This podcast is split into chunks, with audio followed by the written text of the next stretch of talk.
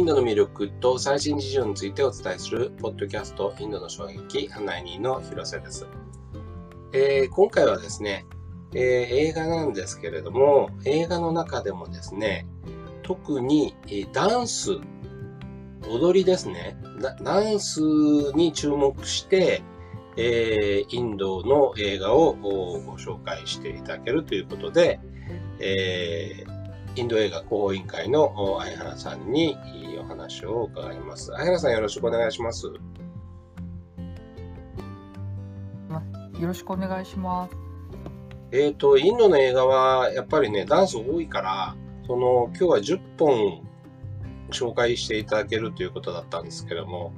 なかなか10本絞るの大変だったんじゃないですか。そうですね。で、やっぱり15本になってしまいました。申し訳ありません。はい。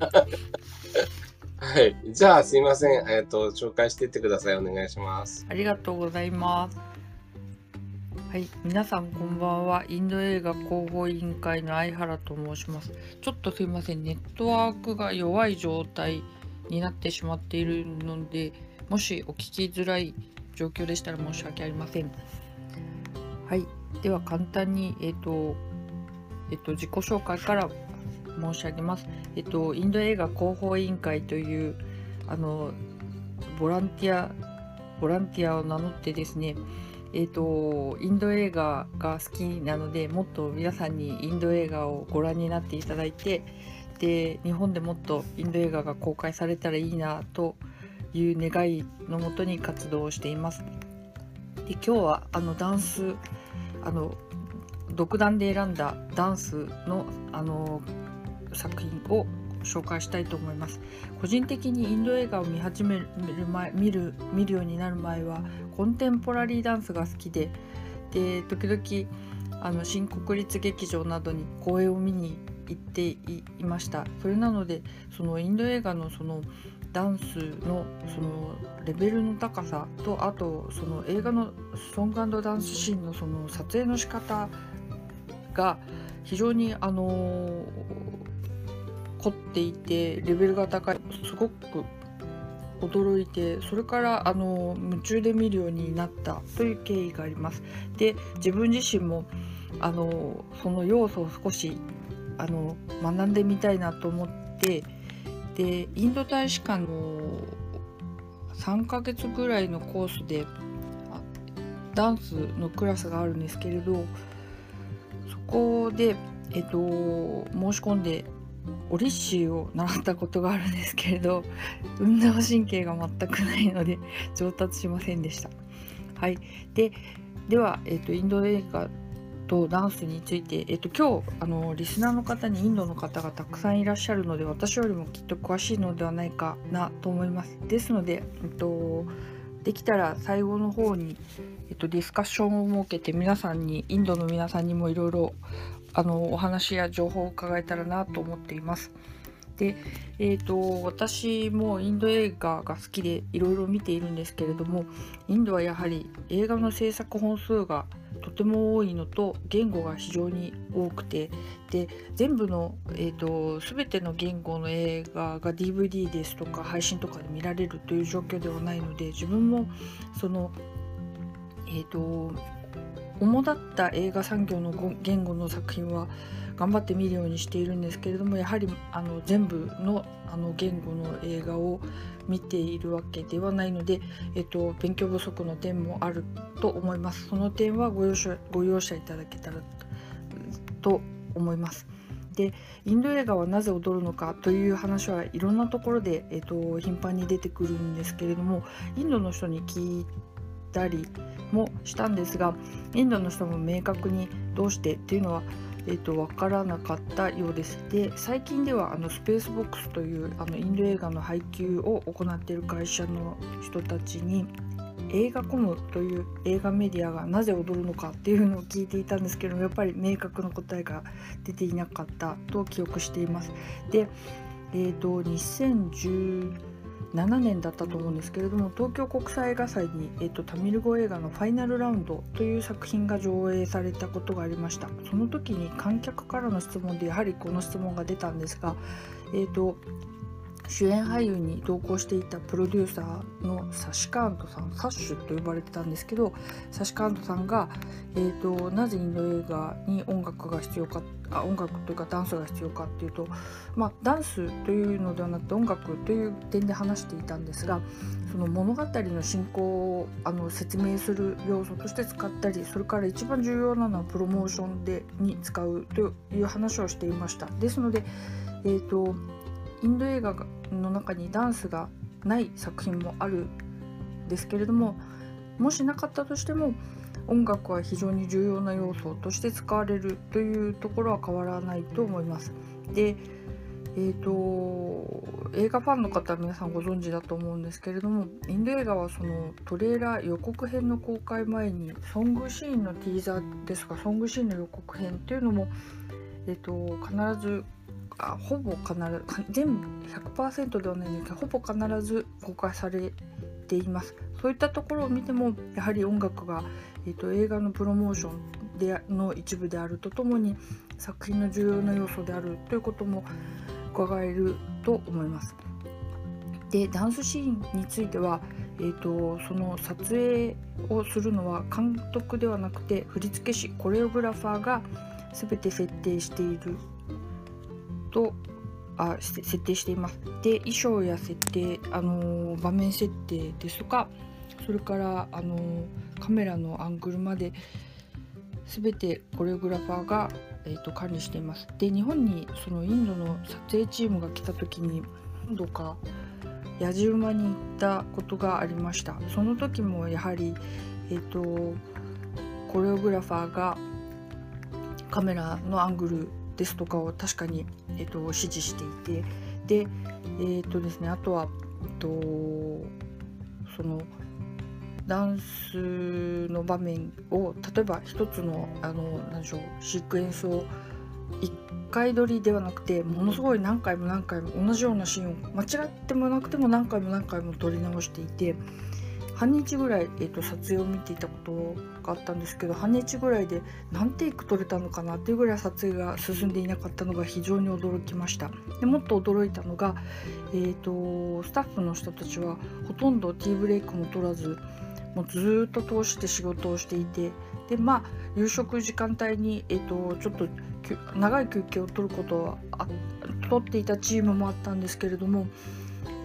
非常にあのものすごい熱心に仕事をしていてでそうですねあの何て言うのかな体体力面でもすごいあの体力面でも非常に、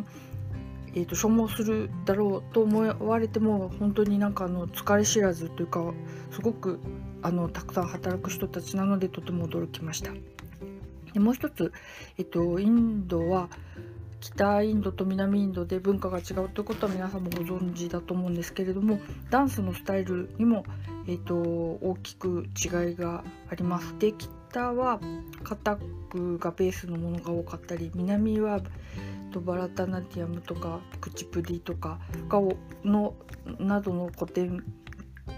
舞踊がベースになっているものが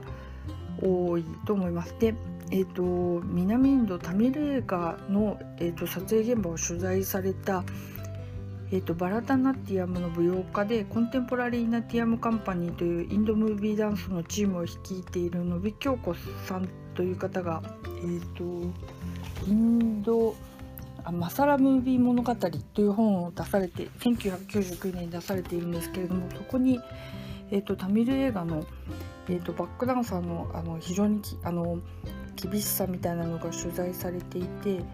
でダンサーバックダンサーであってもあの日々あのダンスのトレーニングを重ねてで、えーと、ある程度のその能力テストのようなものに合格してあの何でしょうサーティフィケートがもらえないと認定がもらえないとバックダンサーとしても出演することができないということが書かれていました。非常にそのダンスのスキルが高い人たちがバックに踊ってるっていうのはそういった背景があるのだなと思いました。でえーとですね北インドのダンスは、えーとそうですね、あの露出が高かったりっていうのが非常にあの南とは違うかなという印象があります。で例えば、えっ、と、そうですね、こんあの北インドはヤシュラージフィルムズという制作会社が非常に有名なんですけれどもヤシュラージは、えーと出演えーと、映画のヒロインに非常にあの露出が高い衣装を着させたりっていうのがあるんですけれどもそれで、えーと、そういった制作会社がある一方で、えーと、アヌラグ・カシャップが作ったファントム・フィルムズというあの制作会社の作品は割とニューウェーブ系の、えーと、作品が多いんですけれどもそこが作ってる作品はダンスもあの全体ダンスのようなものではなくて映画の流れを切らないようなダンスに仕上げられていたりとかやっぱりそういったところでもあの傾向が異なっていてインド映画って言ったら軍部ダンスっていうあのグループで踊る大勢で踊るダンスっていうことではないというのも言えると思います。で、えー、とすいません長くなってしまうのででは早速、えー、と作品をあの私が好きなインド映画の作品を紹介あのダンスシーンを紹介していきたいと思います。で、えー、と今日は初めてこういった企画をするので日本で公開された作品や、えー、と配信などで、えー、と見られる作品を中心に選びました。でえーと、一部の作品はちょっと公開から年数が経っているものもあるんですけれども中古などを探せばまだ DVD などは入手できると思いますはいではまずえっ、ー、と音が出るかなまずですね一番最初えあごめんなさい。その前にえっ、ー、と今日のえっ、ー、とさご紹介する音楽あのダンスしダンスビデオのリストは、えっと、今ごめんなさい。今あすいません。えっと今このルームのトップに広瀬さんが貼ってくださっているのと私の twitter のところにもリンクを貼りました。YouTube に、えーと、リンクがあるのでもしあのパソコンか何かで YouTube をご覧になれる方は一緒に合わせて見てみてください。後でもいいと思います。で最初にご紹介するのがテルグ映画からご紹介します。ラームチャラン主演のラームチャラン主演の、えーと、マガディーラ勇者転生という作品からこれは冒頭のダンスシーンなんですけれども、えっと、バンガル・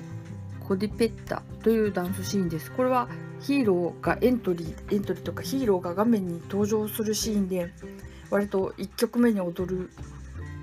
という作品が多いんですけれどもそこでラームチャランが登場しかつ、えっと、お父様のすごい大スターのチランジービーがカメオで出演してというもう映画をこれから見るぞというのを盛り上げる感じの曲です。でラームチャランは非常にあの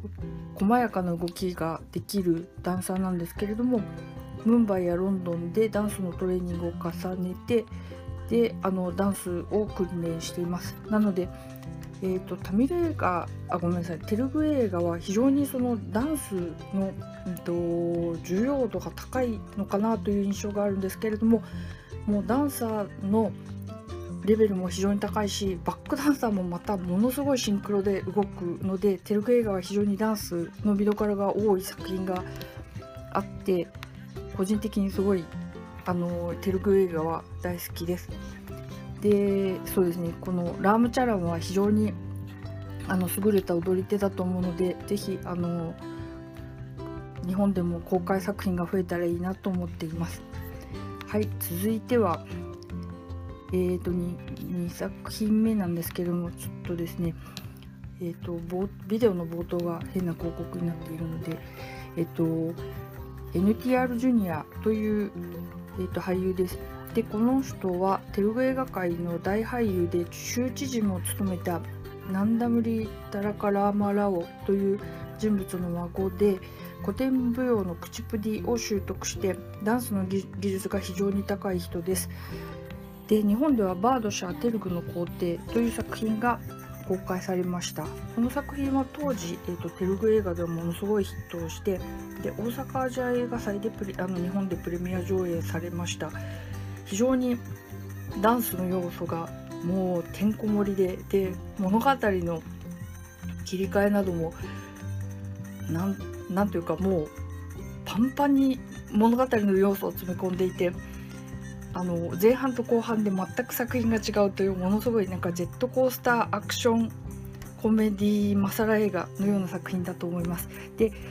えーと、NTR ジュニアはその口プディという古典舞踊をあの踊あの訓練していた人なので指先の動きが非常にあの指先体のポジションの取り方と指先の動きがとても綺麗です。で古典舞踊はムドラーというその手手や指で感情やモチーフをあの表現する動きなんですけれども古典舞踊をやってる人はこれが非常にあの流れるように出てくるので、えっと、付け焼き場の古典を踊ってる人はこの手手指の動きが全然違うんですね。で NTR ジュニアは本当にどのシーンを切り取っても完璧なぐらいにダンスがうまいのでパンチパーマっぽいヘアスタイルだったのでちょっと注目されてなかった方もいるかもしれないんですけれども今年はラージャマウル監督の大作の RRR にラームチャランと共演で主演を務めているのでぜひ皆さんにもご注目いただきたいと思います。はいすいません。3作品目はえーとですね、テレビ映画界の今の注目の俳優のあるある順です。でこの俳優はまだ日本で公開された作品はないんですけれどもネットフリックスの英語版でえーと2019年だったかなあの「アラバイタンプクラムルー」という、えー、作品が配信されています。でアルアルジュンも、えーと、ラムチャラの親戚なんですけれどもブレイクダンス系のダンスが非常に得意な人なんなんですがもう動きが何て言うんでしょうスライドする動きなどが全く人間技とは思えないぐらいに滑らかに踊る人でこの人のそうですねあの映画のダンスシーンだけでも画面で見るだけでも非常に楽しめる人だとあ楽しめる俳優です。ぜひこの人の作品も日本で公開されたらいいなと思っています。はい、で続いてはタミル映画に移ります。タミル映画は、えっと、最近日本でも映画祭上映されて人気になっている俳優のビジャイが主演しているビギル勝利のホイッスルという作品の冒頭のダンスをご紹介します。でこの作品は、えーと、下町のあまりあの豊かではない人たちが住むエリアであの人気者のマイケルという人物をそのビジュアルが演じているんですけれどもそのこの、えーと「ベリタナム」という曲はマイケルが下町のプライドを歌うという設定の曲でで音楽は A.R. ラフマンで、えーと、歌を歌っているのはビジャイが歌っています。でもうとにかくバックダンサーの数が半端じゃないぐらいこれ多分合成も使ってるのかもしれないんですけれどもとにかくこのダンサーの数がを見るだけでもこの作品がいかにあの制作会社が注力して作り上げた対策かっていうのが分かるでさらにそれそれだけのすごいシーンを冒頭に持ってくるっていうのでそのこのダンスを見ているとこれから映画が始まるよっていう感じがする非常に楽しいシーンになっています。でビールは DVD とあと配信インディアンムービーオンラインで配信もあのご利用できるのであの機会があったらぜひレンタルビデオもあるのでご覧ください。はい。で、あと次はですね、えっ、ー、と、タミル映画界は、えーと、若手の注目俳優でダヌシュという俳優がいます。でダヌシュも非常にダンスがうまくてで体が非常に細い人でダヌシュは確か意味がダヌシュという言葉の意味は確か弓弓アロアローの弓だったと思うんですけれどもあの非常に特徴があるダンスを踊る人でしてこの人で1曲あげるならばえっ、ー、とかあごめんなさいママーリという下町の極道を演じるハトハトレースが好きな極道を演じるあごめんね極道が主演の極道コメディです。でえーと、音楽を担当しているのが注目の音楽ミュージ音楽監督のアニルドという人なんですけれども音楽に非常にあのタミルのローカルのドラムをうまく取り込んでいて耳に残る音楽を作っています。周りもインディアムービーオンラインで配信でご覧になれます。それから次はえーとですね次はビクラムが主演のえっと、日本のタイトルが「マッスル踊る稲妻」というなんかちょっとすごいタイトルが付けられてしまったんですけれども現代は「愛」という、えっと、作品です。でこの作品を撮っているのがシャンカル監督えーとね、最近ではロボット2.0などが公開されている監督なんですけどもとにかく特撮と映像にこだわっていてでもうちょっと,、えーと独特な世界観がもう何でしょう他の普通に撮ってる監督とは全くちょっと別次元に行ってるぐらいに非常にあの個性的な映像を撮る監督です。で、えーと、この今日ご紹介しているソングシーン「アイラアイラ」というソングシーンは劇中の中の CM 集というスタンスで使われています。えっと、ヒロインが CM に出演している人気モデルでで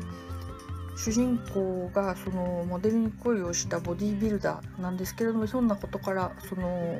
モデルと共演することになってさまざまな映画の CM に出るというところでこのシーンが使われるんですけれどもあの実際にある商品のコマーシャルをこのソングシーンでつないでいてとにかくあのたくさんのシーンがつながれていてでそれぞれが非常にあの美しい映像で撮られていてこのソングクリップ1本を撮るだけでも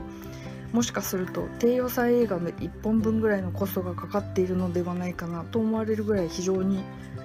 あの混んだ映像になっています。でえーとえーと、シャンカル監督はちょっと余談なんですけれどもラジニカウントの2.0で、えーと、予算がブクブクに膨れ上がって確か990億とかそのぐらいの予算を使って撮っているというぐらいあのお金に目処をつけないで映画をとあの作る監督のようです。なので今後もシャンカル監督は対策を取り続けると思うので、ぜひ注目していきたいと思います。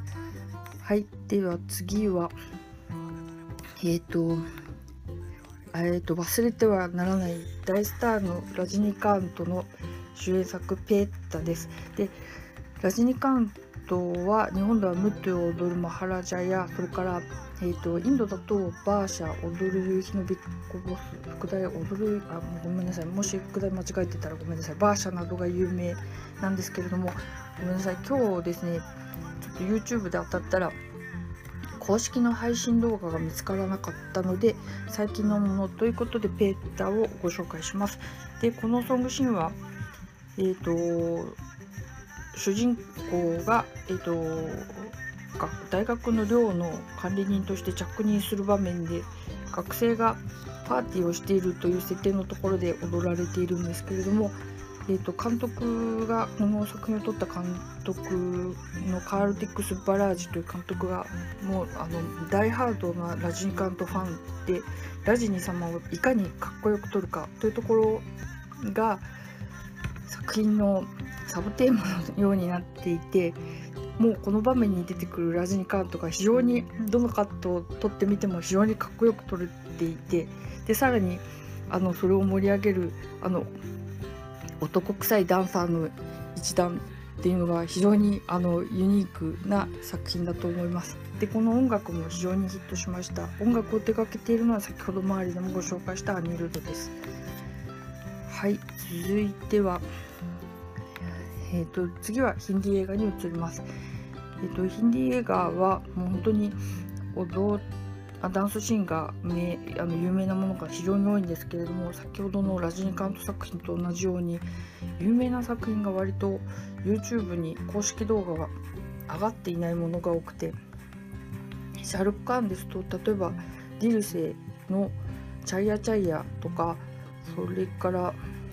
そうですね他にもたくさん、あのー見ておきたい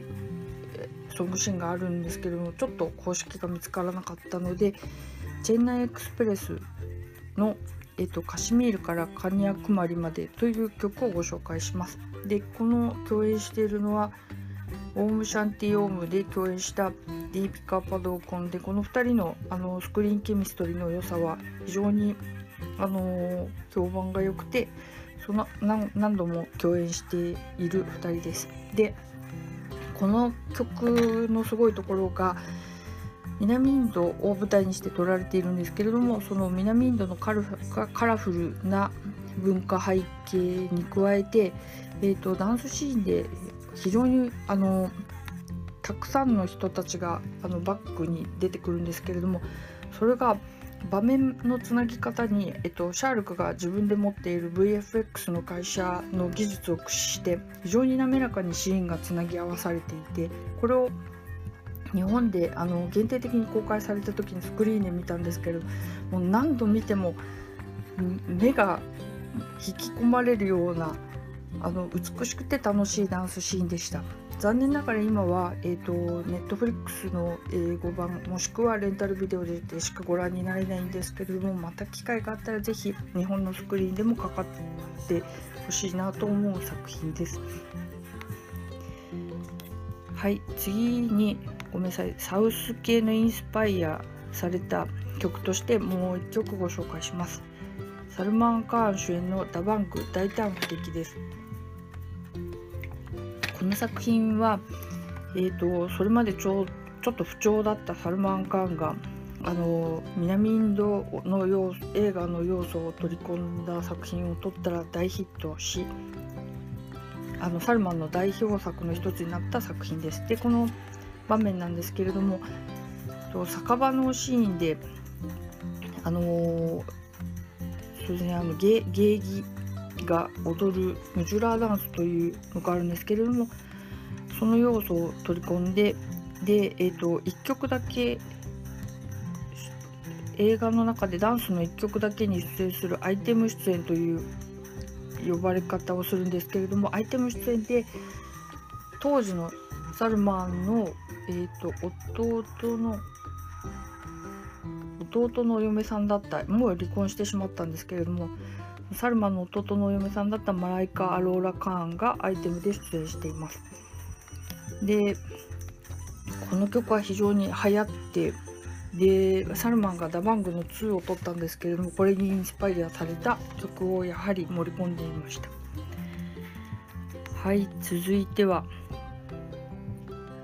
はい続いてはですね、えっと、ヒンディ映画を語るのであれば必ずあの押さえておきたいマードリー・ディークシトです。えっと90年代ねえっと90年代ぐらいかな。ごめんなさいちょっとごめんなさいちょっと,、えーと、細かい年代を忘れてしまったんですが確か2000年か90年代の終わりぐらいに結婚をしてで一時期映画界を離れていたんですけれども2000年代の後半に、えーと復帰をしてその後ちょこちょこ映画に出始めるようになりました。でマードリーはカタックという古典舞踊の踊り手で非常にあのダンスが美しくてでそうですねどんなに年を重ねても失われない美しさがありもうあのママードリー・ディクシトというだけであの観客が日本でもあの日本でもあのダンスが好きな方には非常に人気がある俳優で私もマードリー様が出ているっていうだけでも必ず見ておきたいと思うぐらいこの人のダンスが好きです。で、えーと、これは、えーと「若さは向こう水」という、えーと、日本でも DVD 映画祭上映されてちょっとだけ公開もされて DVD も出ている作品なんですけれども冒頭でえっと、こちらも非常にダンスがうまいランビール・カプールと一緒に踊っている曲ガグラです。で、そうですね、ママードリー様はこのえ作品ではアイテム出演でこの1曲にしか出演していないんですけれども、もうとにかくダンスのあの滑らかさというかもう見せ見せ方というかもう何回見てもマードリー様に目がいってしまってでもこれは主演ではないんですけれども忘れられない曲の一つです。個人的にもう本当に何回見たかわからないぐらいこのこの曲は見ました。はいえーと若さ向こう水は多分まだ探すと DVD が出ていると思います。作品も非常にあの大ヒットして、えーと、見どころが多いあのリーピカーとランビールカプールが共演なんですけれども非常にハッピーエンドのラブストーリーなので見て損はない作品だと思います。はい次は次はですねはいえーとディーピカーパドーコンの話が出たのでさっき頃日本でも DVD がリリースされたバジラオとマスターニの1曲です。で、こちらはですね、ごめんなさい。えーと、モヘラングドーラル、確か、えーと、私は赤く染めてという、えーと、日本題だったと思うんですけれども、えーと、カタックの名、あの、名舞踏舞踊家のビルジュ・マハラージという方が振り付けをしていてあのダンスのあのきらびやかさだけではなくてこのセットの豪華さそしてそうですね衣装やバックダンサーのあの美しさなどもなかなかここまで美しい作品はなかなか見られないのではないかというぐらいのあの非常に印象に残るソングシーンです。でディーピカパドーコもおそらく古典舞踊や訓練していないのではないのかなと思うんですがただもともとデビューした時から非常にダンスが上手くてもともとがバドミントンお父様がバドミントンの、えーと、オリンピック選手でで本人もバドミントンをやっていて運動神経が非常にいい人なのでダンスも非常にあのー美しく踊りこなす人だと思います。はい。えっ、ー、と、バジラウトマスターにはレンタル DVD が出ていて、DVD も出ています。あとですね、配信も、えーと、別のところから確か JAI 方から配信があるという話があったのでぜひあの見られる機会があると思うのでぜひご覧になってください。はい、続いて、えーとヒンディー映画の後はですね、えっと、近年あのジャリカットやグレートインディアンキッチンで話題になっているマラヤーラム映画です。でマラヤーラム映画はあまりダンスシーンがないものが多くて理由はいくつもあると思うんですけれども時々あのそうですねダンスシーンがあるものもあるのであのそれは本当にあの言語のあの特性というよりも監督の判断なのではないかなと思います。でグレートインディアンキッチンでもあのダンスシーンが盛り込まれていました。で、えーと、この作品は、えーと、ヒロインの妻がダンスを生きがいにしているという設定があってでラストシーンであの古典にインスパイアされたモダンダンスが踊られます。でこの、えーとダンスシーンに出てくる人たちはと実際にあの舞踊団のメンバーで非常にダンスのスキルが高くて何度見てもこれだけすごいあのダンサーの人たちが映画のスクリーンに出てくるということはなかなかないのではないかなと思うぐらいあのダンスがのスキルが高いです。で、えっと、俳優さんなどでもダンスのスキルがすごい高い人はとても多いんですけれどもプロのダンサーっていうのはやっぱり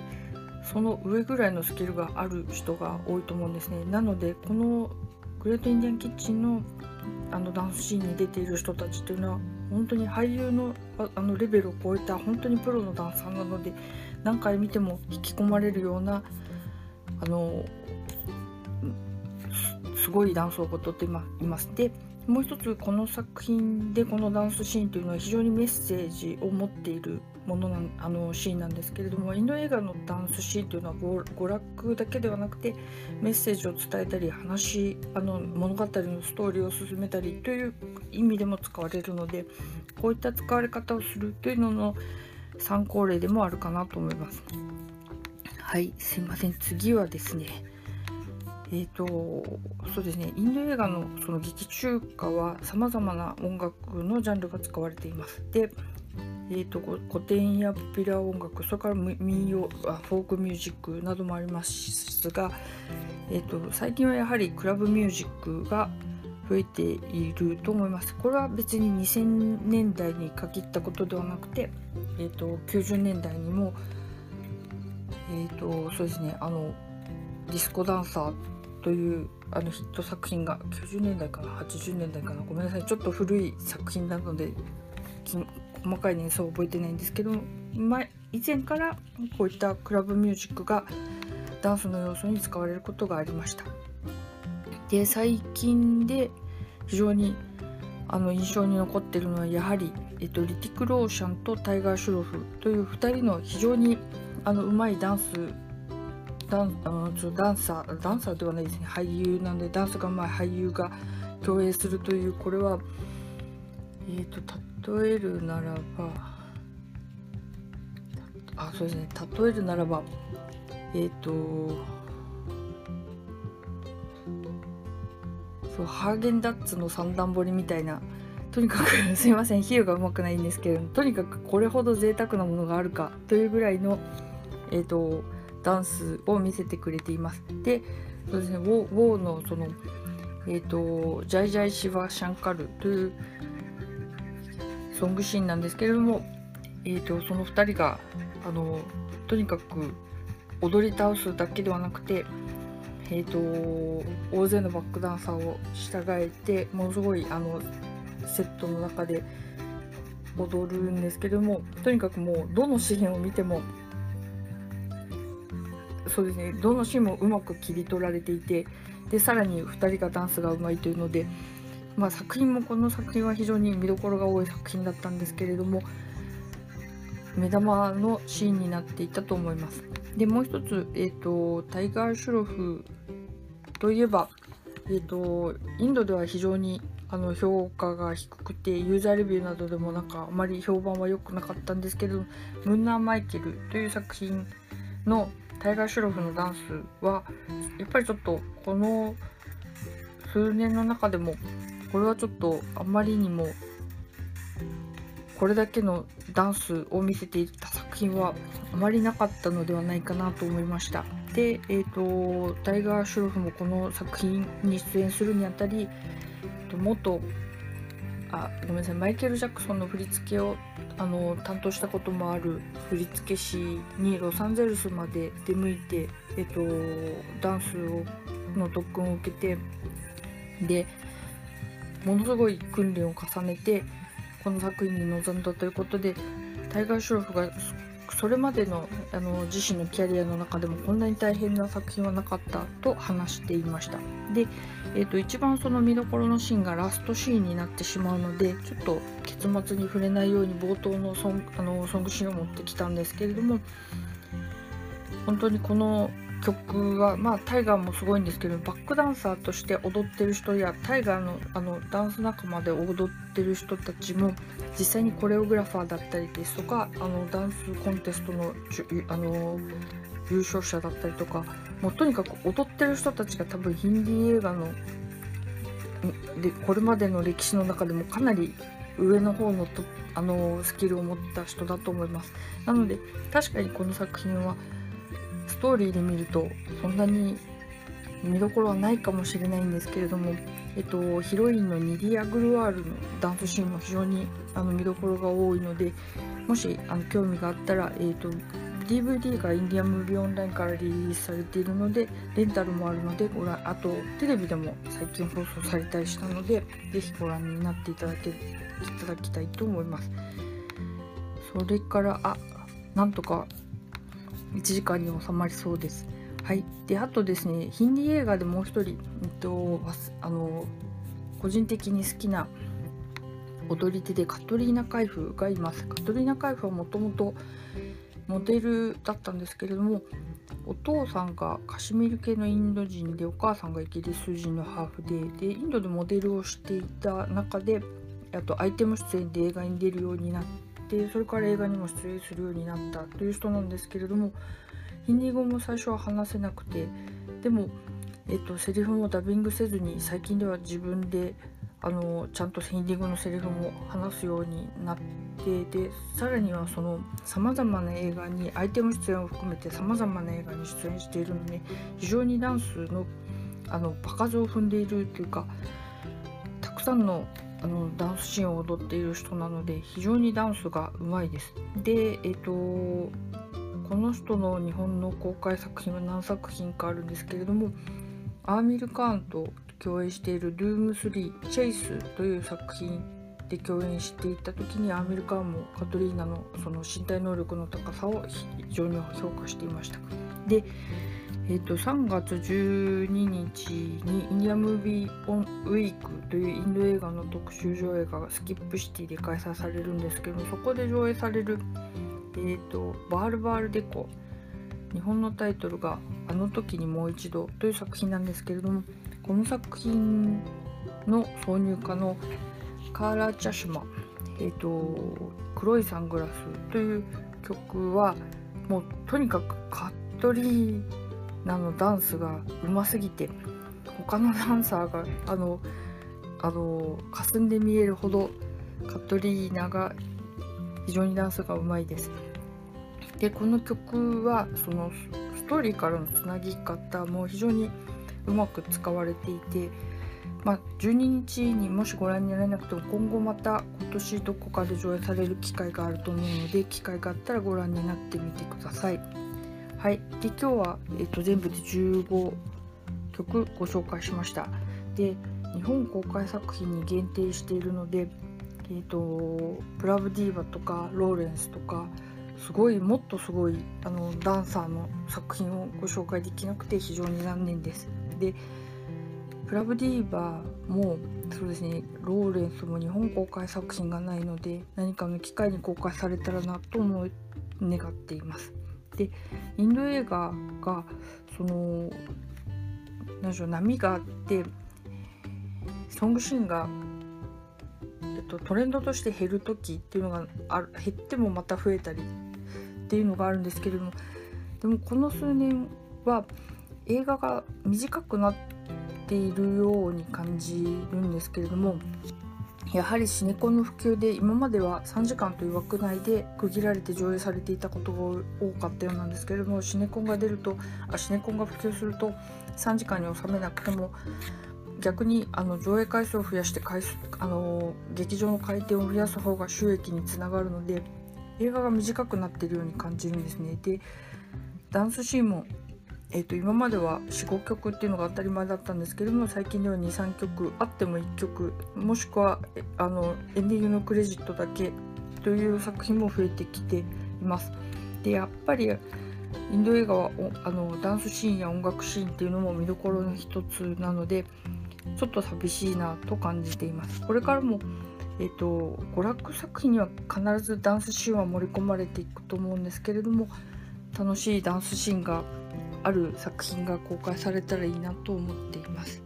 はい、すいません。ちょっとお聞き苦しい点があったかもしれません。申し訳ありません。ご清聴ありがとうございました。何か皆さんからご質問などあれば、ぜひお聞かせください。はい、では、一旦失礼します。はい、どうもありがとうございました。ありがとうございます。